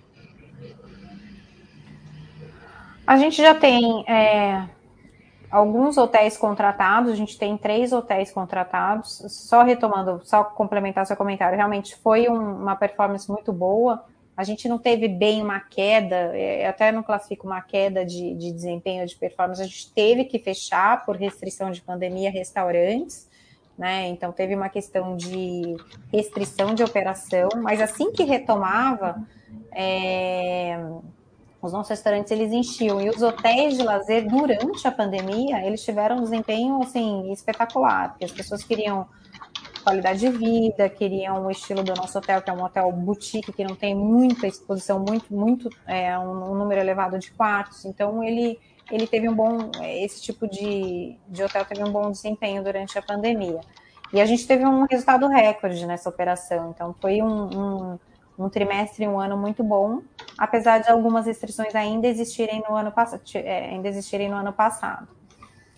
Tá? Para a parte de crescimento, a gente tem alguns hotéis já contratados, são três hotéis que a gente, enfim, quem quiser saber mais detalhe de, de quartos, localização, mas a gente tem três hotéis contratados, é, um no Itaim, no bairro aqui em São Paulo, outro no próprio Shopping Cidade Jardim, e a gente tem um em Miami, é, o segundo, terceiro hotel internacional depois de, de Uruguai, Ponta del Leste e Nova York. E a gente tem uma expansão para fazer, tanto internacional como local. O local não é nem pela marca fazendo, mas a gente vai ter algumas operações de hotel na Complexo Boa Vista, no próprio Village, no surf, né? A gente mostrou, você mostrou esse vídeo aí, a gente vai ter um hotel no, no, no condomínio de surf, então quem quiser praticar surf pode passar quando a gente abrir o hotel também se hospedar lá. E a gente tem uma expansão internacional para fazer da, da, da operação de hotel e restaurante de fazenda, tá? Então, indo pelas principais cidades dos Estados Unidos, a gente está para abrir Miami, já abriu Nova York ano passado, e principais capitais europeias também. Acho que é esse overview aí, sem passante, que você pediu.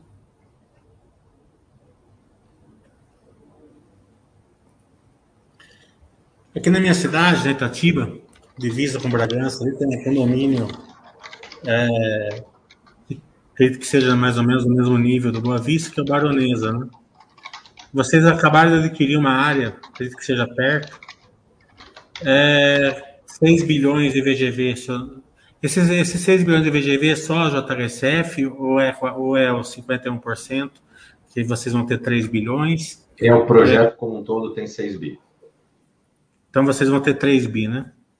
É, esse projeto vai ser no mesmo nível, é, mais ou menos, do, do Baronesa. Dá um pouco de cor sobre ele, por favor. Não, acho que é, assim, a gente ainda não está com o projeto é, concluído, é, portanto não dá para falar muito detalhe aqui para vocês. O que a gente pode deixar aqui é a certeza, como tudo aquilo que a gente faz, vai ser é, voltado para público de alta renda, é, com, com, muita qualidade e com muita excelência, visando levar para esses é, clientes que optarem por ter sua residência lá conosco é, uma qualidade de vida das mais altas que a gente puder oferecer. Vamos falar do Boa Vista, então. É, para quem não conhece a região do Mille ou a região do Terreno, é uma hora de São Paulo, uma região né, bem agradável, né, Mille? Você que é morador. Então... É. Você só vê helicóptero passando ali no, na Baronesa. É, quase você nem vê carro. É, ali é a casinha de pobre, ali é 15 milhões. Ah, vamos falar um pouco do Boa Vista, então, né? É, vocês já a Boa Vista praticamente acabou, né? Se eu não me engano. Como que estão as novas fases? Eu vi que eh, fiquei até surpreso que as novas fases pegou tração rapidamente, vocês não tiveram problema nenhum é, de passar de uma fase para outra, né? É, eu queria entender uma coisa também, porque quando a gente vê números, né, a gente vê um número meio é, complicado, assim, né, complicado de você, de você lidar, né? O VGB total da, da JHSF são várias dezenas de milhões, né? De, de capacidade que vocês têm de lançar aí nos próximos anos. E essa, esse VGV que vocês têm, quantos anos? 15 anos, 10 anos? Só para a gente ter uma ideia assim, de, de, de, de valor potencial de, de, futuro que vocês vão gerar para os acionistas na, na, na parte do loteamento. É, aqui deixa eu pegar um gancho só para também voltar ali no nosso início da conversa, né? Eu falei que a gente quando investe num terreno, está olhando multiplicar o valor daquele terreno em termos de produto, portanto é o faturamento que aquele terreno vai gerar para a gente, é, na ordem aí de 30 vezes. E é, deixar como resultado para a companhia cerca de é, metade da, da receita que foi gerada. Isso aqui é o que a gente é, olha para frente. Né? Se a gente até pegar os últimos dois, três anos, o que eu estou falando metade está mais para 70% do que para 50%. É, e da onde que vem esse, esse, esse resultado, Eu acho que ele vem do olhar para um, um grande terreno e construir ali uma solução um ecossistema, como a Mara usou a expressão instantes atrás, onde a pessoa é, vai morar bem. E no morar bem é onde ela vai ter também os, os serviços, é, onde o comércio faz parte, onde a educação faz parte, onde a saúde faz parte. É, muito coerente com aquilo que é, o morador procura e precisa. É, então, essa, essa diferenciação do produto, que é o que a gente tem conseguido fazer, fruto da companhia ser diversificada naquilo como ela atua, porém dela ser muito focada num único perfil de cliente, é, é, é para a gente algo importante. Então, é, olhando o que a gente tem de terreno já comprado e aquilo que a gente entende que é uma venda sustentada de produtos voltados para essa camada da população, a gente calcula que de 15 a 20 anos é o tempo que a gente precisa para fazer esse trabalho. É longo prazo? É longo prazo. É, por outro lado, a gente tem uma multiplicação expressiva daquele capital que é, que é investido nesses, nesses projetos. Então, é, como falei há pouco, a companhia tem 50 anos, está né, tá completando esse ano 50 anos, é, e a gente consegue olhar e, e organizar essa companhia para o próximo trimestre, para o próximo ano, para o próximo biênio, para o próximo quinquênio, para os próximos 10 anos, para os próximos 15 anos. É, numa combinação de negócios mais previsíveis, como são os restaurantes, como são os shopping centers, o aeroporto, acho que é um negócio também é, bastante previsível, uh, e tem um negócio que ele uh, traz é, uma velocidade de venda horas mais alta, hora mais pausada, que é essa parte da, da incorporação, mas um negócio extremamente gerador de caixa. Então, é, a gente que está lá na, na, na, companhia no dia a dia acredita nisso. É, eu, quando comentei minutos atrás sobre é, aquele grupo de 15 pessoas que é, são, são sócios lá da empresa, nós todos somos acionistas da empresa. como acionistas, a gente tem um pacto entre nós de não vender as ações que a gente tem da companhia Portanto, é, essa construção de valor que o nosso trabalho lá no dia a dia uh, ela gera, isso também deveria gerar para a gente ao longo da nossa carreira um crescimento de, de patrimônio. É, hoje, por acaso, foi data de distribuição de, de dividendos. Então, quer dizer, todos nós aqui que somos sócios é, recebemos um, um, um, complemento da nossa é, remuneração é, na, na, forma de dividendos. Então, a gente está olhando aqui a construção de valor para a companhia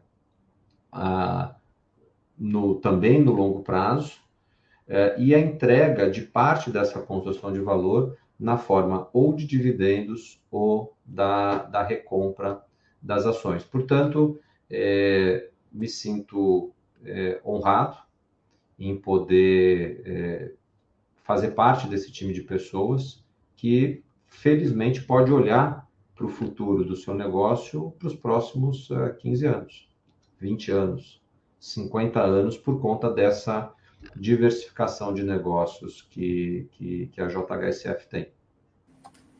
Bem legal. É, você, você, lembrou bem do dividendos, acordamos um pouquinho de dinheiro na conta lá.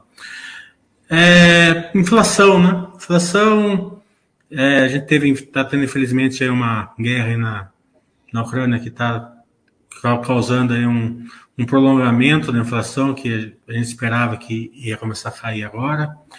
Eu, particularmente, eu acredito que a JHSF é a empresa que menos vai sofrer é, com uma alta da inflação justamente pelo mercado que tá, onde está inserido é, dentro da pirâmide social. Eu estou correto? Como que vocês estão vendo a inflação? Tá, tá, tá como que estão que as vendas? É o que você puder falar é, nessa questão, porque a gente está vendo que as empresas, principalmente mais na, na mais embaixo é, da pirâmide das construtoras, mais na minha casa, minha vida, ali por perto, estão tendo problemas de, de, de VSO, né? Como que vocês estão vendo é, essa questão especificamente na JHSF? Acho que primeiro, assim, a inflação, ela é um, é um processo global, ela não é um processo que a gente só a gente aqui está vendo acontecer no Brasil. Né? É, é, muita gente no ano passado é, comentando né, sobre ah, a inflação no Brasil está muito alta, é por isso que o dólar está se depreciando.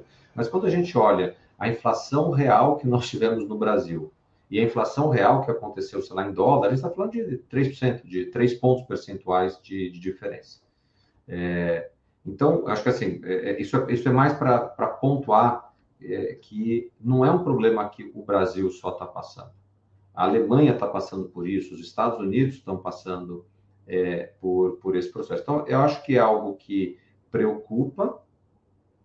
Por outro lado, a gente também não pode achar que todo o processo de estímulo monetário que aconteceu na comunidade europeia, bem como nos Estados Unidos, não foi nos últimos dois anos só por causa da pandemia, mas é um processo que ele vem se estendendo desde a crise de 2008. Então, é, as pessoas é, talvez estejam nesse momento olhando de uma forma mais atenta para a inflação, mas se a gente for olhar algumas coisas, a gente já estava com uma inflação muito alta. É, algumas coisas, índices de bolsa internacionais, valor de bens reais, é, é, os dois aqui em preço recorde nos últimos anos, é ano após ano batendo recorde, né? É, então, é, a, eu não sou economista, me permito aqui fazer alguma análise superficial, ou, ou, ou, mas é a maneira com que eu estou olhando para esse mundo. Não é que a bolsa está em nível recorde ou o imóvel está em preço recorde. É o dinheiro que está em preço historicamente baixo. Ou seja, muita impressão de dinheiro para estimular essas economias acabou levando a uma situação que precisa de mais dinheiro para comprar a mesma coisa. Uh, isso, uh, eu que já estou aqui para lá de 50, quando era criança, aprendi que isso era inflação, que é a perda do poder de compra do dinheiro no tempo. E é o que a gente está está vivenciando. Eu acho que tem uma uma centelha num ambiente mais explosivo de inflação, que é o que são as commodities, as commodities agrícolas, a energia, nesse momento, muito associado, sim, com esse fenômeno é, da guerra, mas tirando um pouquinho antes da guerra, a gente já via essa questão da, da inflação é, comendo solta. Né? É, é, e eu acho que a gente também tem que tomar um cuidado muito grande quando fala e olha a inflação, a gente entender um pouquinho, país a país, como é composto ou como são compostos os indicadores de inflação. Né? É, eu, por conta do, do, do trabalho que, que, que tenho, é, acabo viajando com muita frequência para vários países. É, e, então a gente percebe, é, a gente tem referências de valor e a gente percebe é, o quanto isso está caro. Uma das, é, da, dizer, dos meus passatempos aí recentes nessas viagens é o que eu aqui criei numa brincadeira até que eu faço às vezes com a Mara, que é o índice Nespresso, que é olhar quanto custa uma cápsula é, de café Nespresso nos, nos, vários, é, nos vários países. É, e tenho aqui uma memória de talvez uns 10 anos atrás, onde era muito mais barato comprar cápsula Nespresso fora do Brasil do que no Brasil.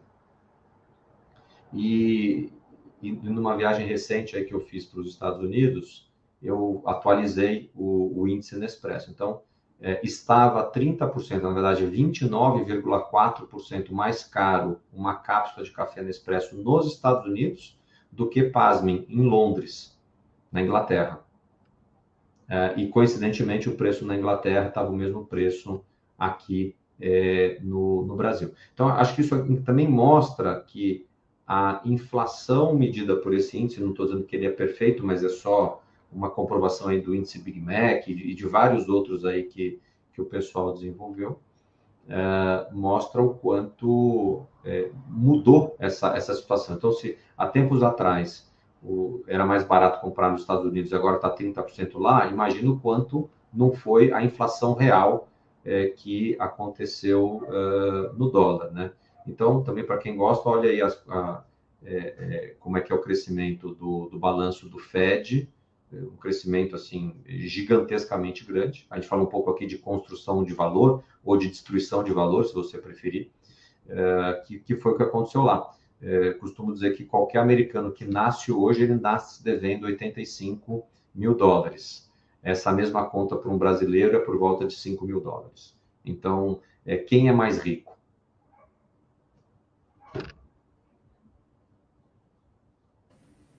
Legal. É, mas como que está aí na, na, na, em relação à JHSF, a inflação? Vocês, tá, tá, vocês estão vendo alguma, algum reflexo no VSO? Como que vocês estão, estão vendo essa questão, especificamente na empresa? É, eu acho que assim, tem, é, tem claramente uma pressão nos custos, é, que a gente tem que também saber traduzir empresa a empresa o que, que certos custos vão representar no resultado da empresa é, como um todo. Então, é, para uma empresa que é uma incorporadora, e aqui eu vou falar do, mais do setor, depois eu faço a, o paralelo com a JHSF, é, que antes desse processo projetou um negócio para gerar margem de 20% e travou o preço na hora que teve um VSO muito rápido, VSO é, é, é a, a, velocidade de venda do, do estoque. Então, quanto mais rápido você vende estoque, tem pessoas que entendem que você sai do risco comercial. E é verdade. Porém, você entra num risco que é o risco econômico. Então, quem teve um VSO muito rápido no passado travou o preço e o custo está se aproximando do preço, comprimindo as margens. E eu acho que essa aqui é a preocupação que tem para empresas que travaram o preço e que estão eh, agora tomando essa pressão nos custos, e isso está corroendo muito a, as suas margens. É, falei há pouco que a gente olha um número de longo prazo de 50% dessa margem, no caso da, da, da JHSF, e que a gente está trabalhando hoje mais para 70% do que para 50%. É. Então, acho que a gente tem, é, dentro da nossa estratégia, bastante gordura. Aonde é que está essa grande pressão? Estão em custos como é, aço, é, material de acabamento, de uma certa maneira até é, em termos de algumas atividades voltadas à mão de obra. É, então, quanto mais na proporção vai aço, concreto ou material de acabamento versus o preço, mais compressão vai ter. Então, acho que o exemplo que você citou de quem é Minha Casa Minha Vida, ele já trabalha com uma margem mais baixa. Então, esse efeito da pressão, ele comprime muito aquela margem que ficou. É, o tipo de desenvolvimento que a gente faz, principalmente esse que é no interior, é, é, aqui eu vou roubar uma frase que é da Mara. É, o nosso custo não é necessariamente a inflação do concreto, porque a gente vende mais terreno do que coisa construída. O nosso custo é, entre aspas, a inflação das palmeiras, é, das benfeitorias que a gente vai levar para dentro do, daquele, daquele empreendimento. Então, aqui eu quero relativizar um pouco o efeito dessa inflação na, na, na questão dos custos da companhia. Agora, a gente também não pode ser ingênuo de achar que num cenário inflacionário o consumidor sai bem. Não, o consumidor ele perde capacidade de compra. Então, tudo, toda a cadeia que vive do consumo, ela, é, é ela sofre algum tipo de, de contração. Quanto menor a disponibilidade de renda do cliente de uma determinada empresa, é mais provável que ele sofra mais é, do que é, quem vai para o outro lado do espectro, que trabalha com um público que tem uma folga de renda um pouco maior. Então, acho que é, aqui, isso acho que como comentário serve para todos os setores de atuação, é, essa lógica é, ela tem que ser é, observada. Para terminar, vamos falar um pouco da, das causas sociais que vocês é, ajudam, né? Vamos começar do GRAC, o que você quiser falar. Não, obrigado pela, sempre pela oportunidade que você dá para a gente falar do, do GRAC, né? O GRAC é um hospital filantrópico. É, é, eu, dedico uma parte do meu tempo no sentido de promover a causa deles, que é, é por ser filantrópico, é oferecer tratamento é, para crianças e adolescentes que têm câncer. É, e faço é, essa minha dedicação de tempo para a causa do GRAC, porque é, tenho a felicidade de ser pai de, de, duas, duas crianças, um deles já virando adolescente, que graças a Deus nasceram saudáveis e não, não me geram uma preocupação maior com relação a, a questões de doença.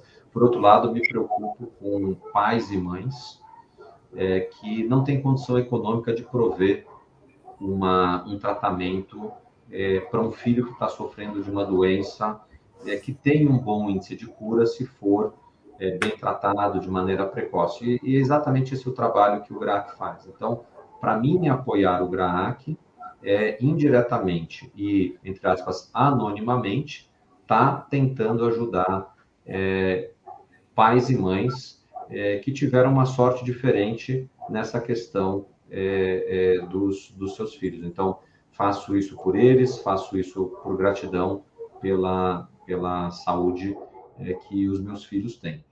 É, não é só o GRAC que a gente ajuda na, na a gente procura também olhar outras causas que sejam semelhantes a essa, estimular as pessoas que trabalham lá conosco a, a, a, doarem de alguma maneira. Então, eu costumo, nessa fala que faço com o nosso time lá, dizer o seguinte: poxa, você pode doar dinheiro? Ótimo. Você pode doar um pouquinho de dinheiro? Ótimo. Você não pode doar dinheiro? Doa o seu tempo. É, é, e, e se tempo é uma das coisas, ou a única coisa que a gente não pode recuperar ao longo da vida, também o doar tempo, ele tem uma, ele é um, ele é um processo nobre. Né? Então, buscar sensibilizar pessoas que têm alguma capacidade de doação. Tenho certeza que, se não todos, mas a grande maioria de quem está aqui nos acompanhando, que tem algum interesse em investir, tem uma sobra de dinheiro. Por que não é, apoiar uma causa? Pode ser é, é, uma causa mais próxima de vocês, é, pode ser uma causa relacionada a, a algum outro tipo de, de, de, tratamento, mas especificamente com relação ao GRAAC, é, era isso que eu queria dizer. Mas, assim, a gente ajuda gerando falcões, é, Mara, me ajuda aí com todos os nomes, porque é, a gente tem até a lista na nossa apresentação institucional, no último, no último slide, é, com os QR Codes, mas é, a gente, enfim, tem a União São Paulo, Gerando Falcões, Liga Solidária, é, o próprio GRAC, tem todos os, quem se interessar e se, se familiarizar com qualquer uma, a gente colocou os QR Codes que vai direto para a página e, e, pode conhecer um pouquinho melhor do projeto de cada, cada ONG. A gente também tem, tem ações interessantes, por exemplo, a gente faz leilão solidário do, dos presentes que a gente ganha assim, no final do ano e, e para arrecadar para essas ONGs, a gente doa a nossa festa de final de, de ano, né, Tiago? Uma árvore de Natal solidária para fazer o Natal da comunidade do entorno da JHSF, é bem bacana, então a gente enfim, monta kits e, e, o dinheiro também da festa vai para o GRAC, enfim, tem, tem várias ações que a gente faz e, e a, a gente até não não faz tanta publicidade, mas tem, no nosso site também de RN Sustentabilidade. Eu até vou pegar aqui um gancho e, e vou, eu vou contar essa história é, em, em, agradecimento ao GCE. É, o GCE trabalha lá com a gente na, é, hoje na área do membership e, e há uns talvez três anos atrás é, a gente recebeu uma ligação do GRAC por ocasião da, da Páscoa é, perguntando se a gente podia ajudar com uma doação de 250 ovos. E de pronto a gente falou assim, ó, é, pode contar com, com, a doação que, que, que, a gente vai fazer. É, e, e, naquele momento me deu um estalo assim na cabeça e disse, assim, poxa, acho que se eu perguntasse ali para o lado para mais duas ou três pessoas que estavam próximas se a gente conseguia cotizar aqueles 250 ovos, eu não tinha a menor dúvida que a resposta seria sim. Mas eu falei, acho que a gente pode fazer algo melhor aqui. É, naquele momento eu saí da minha mesa e fui de área em área lá na JHSF com essa mensagem que eu passei agora há pouco aqui para vocês, de quem pode doar um ovo, é, quem não pode doar um ovo, de repente vira para o colega do lado ali, juntam dois, doam um ovo, e quem não tiver é, condição de doar ovo, doa tempo. E nesse momento o GCE me abordou e falou assim, Tiago, eu sou estagiário ainda aqui, é, ajudo é, lá em casa com, com o dinheiro que eu recebo aqui do estágio, para mim é muito difícil eu poder doar meio ovo, mas eu quero doar o meu tempo. É, ele nessa época fazia estágio na área de marketing e ele sabia que a gente tinha guardado por conta de uma é, de, um, de uma festa de Páscoa de um ano anterior lá no shopping que a gente tinha uma, uma fantasia de coelho. E ele falou assim: eu vou me vestir de coelho e, e vou representando a JHSF para levar os, os, os ovos para as crianças. Eu achei fantástica a, a atitude que ele teve. No dia seguinte, eu passei ali perto para saber como é que estavam as coisas, estava um burburinho. Falei, pô, o que está acontecendo aqui? Ele falou, não, a gente conversou lá no GRAC, eles toparam a história da, da, da, gente vestido de coelho. Por outro lado, a gente tem que fazer, tem que esterilizar a roupa por conta do, da resistência das, das crianças. E falei, pô, mas como é que vocês vão fazer? Porque amanhã, eu falei, não, fica tranquilo, porque o tio aqui do, do, do, do, cara que senta do meu lado tem uma tinturaria, ele inclusive já passou aqui e levou lá. Então, eu, eu, ali eu percebi uma, a formação de um, de um grupo de pessoas é, se solidarizando para fazer acontecer é, algo que era importante né, na, na, naquela construção da entrega dos ovos.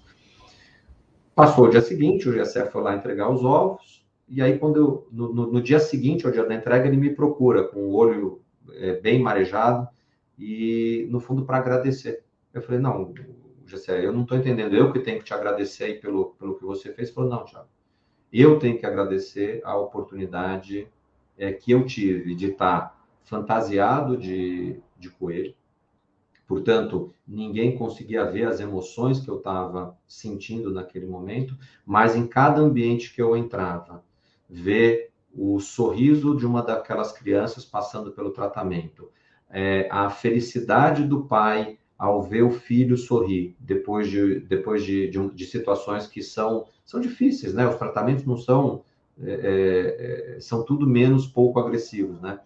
Então, eu falei assim, olha, essa é uma memória que eu vou guardar na minha cabeça é, para o resto da minha vida e, e, é isso aqui que eu tenho é, para agradecer. Então, é, seria muito legal a gente ter mais GCS, no sentido de pessoas que, que vão lá é, é, se doar, e eu tenho certeza que quando a gente volta para casa de um, de um dia desses de doação, é, tudo fica mais leve, a gente dorme melhor, a gente se relaciona melhor, então acho que estender a mão ao próximo, fazer um pouco de, fazer um pouco de, de caridade, de cidadania, é, é algo muito fácil de fazer.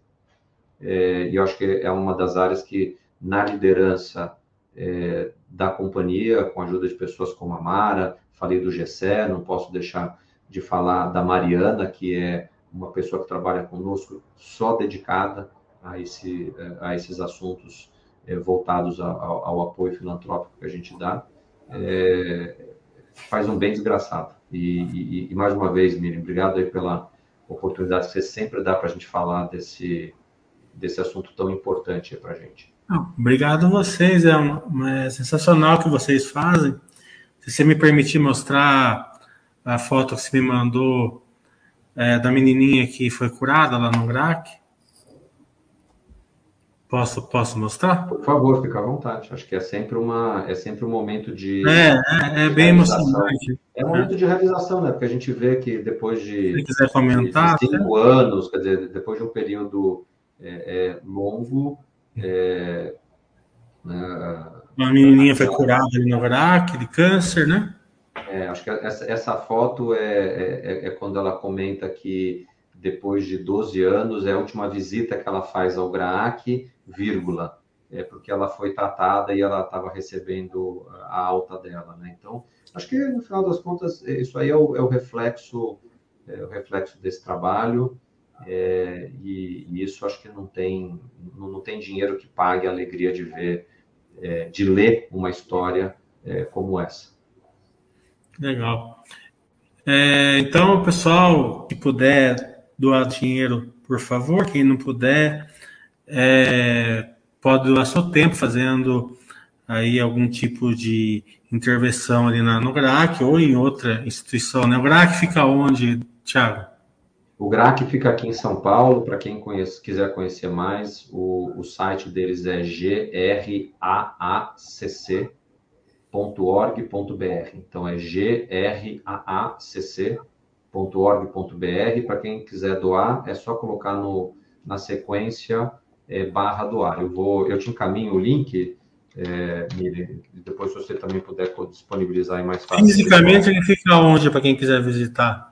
Uh, na verdade, o hospital uh, ele está com as visitas restritas nesse momento por conta da, da, da, pandemia e o tratamento do câncer ele baixa muito a imunidade. Então, é, desde que começou a pandemia, não tem sido é, permitidas aí visitas, é, mas fica na Vila Mariana tenho certeza que se, se, alguém tiver interesse aqui, fazer contato pelo próprio pelo próprio site lá do GRAC de como. Porque às vezes tem um médico, uma enfermeira que pode doar algum tempo livre, né? Não, então... não é só isso. É, tem, quando a gente tem, tem uma série de crianças voluntárias que vão ao GRAC para brincar com as outras crianças, para fazer uma leitura. Então, assim, acho que é, é, um trabalho, um trabalho que pode ser comunitário, como eu falei. É, pode doar dinheiro? Ajuda a doar dinheiro. Mas tem uma série de outras coisas que a gente pode doar é, que também vão ter lá o seu aproveitamento. Eu, eu só aqui não quero atropelar os, os protocolos do, do GRAC com relação a, a, ao tipo de, de ajuda que, que pode ser dado. E acho que fazendo ali é, o contato pelo, pelo site, eles vão poder trazer mais informações. Legal. Então, eu queria agradecer ao Thiago e a Mara pela excelente live. A gente passou, acho que, por todo o case. Se eu não perguntei alguma coisa e vocês quiserem falar, fique à vontade. Obrigada, Miriam, pelo bate-papo. A gente sempre recebe. Incrível que na live de você, que você faz, é o que tem mais depois e-mail de, de interessados em e, com dúvidas. Então, enfim, fica sempre disponível o nosso e-mail, ri.jhsf.com.br. É, eu acho que se você tem uma espectadores e uma plateia bastante é, curiosa, e aí a gente está 100% à disposição. É, nossos canais também, o site de RI, o nosso YouTube, JHSF é, Institucional, tem bastante conteúdo lá, o vídeo que o Meli postou, e não só esse, mas outros vídeos, todos os empreendimentos. Bom, Mara, mais uma vez, é, obrigado aí pela, pela parceria, é, prazer sempre a gente estar tá juntos aí para poder atender aqui o time da Baster. Miriam, obrigado pela, pela oportunidade que você sempre dá para a gente. Conta conosco aí. É, reforço o convite do início, estamos de portas abertas. Venham beber água da fonte. E muito obrigado a todos. E para terminar, a gente não poderia dar parabéns para a Mara, que vai ser mãe, né? Esperamos que dê tudo certo para você e, e, que a sua filha nasça com toda a saúde, é, que, é, é, que com certeza vai acontecer. Obrigada, Amém. A gente já se conhece há anos, né? Antes do JHSF, são praticamente. A Mara, a gente brigava com ela. então, a gente assim, ela lá tem, uma, tem uma história longa aí com o Milha, é. meu, meu amigo. Isso aí, obrigada. Obrigada. tchau, então, pessoal. Tchau, tchau. Um abraço a todos desligar aqui.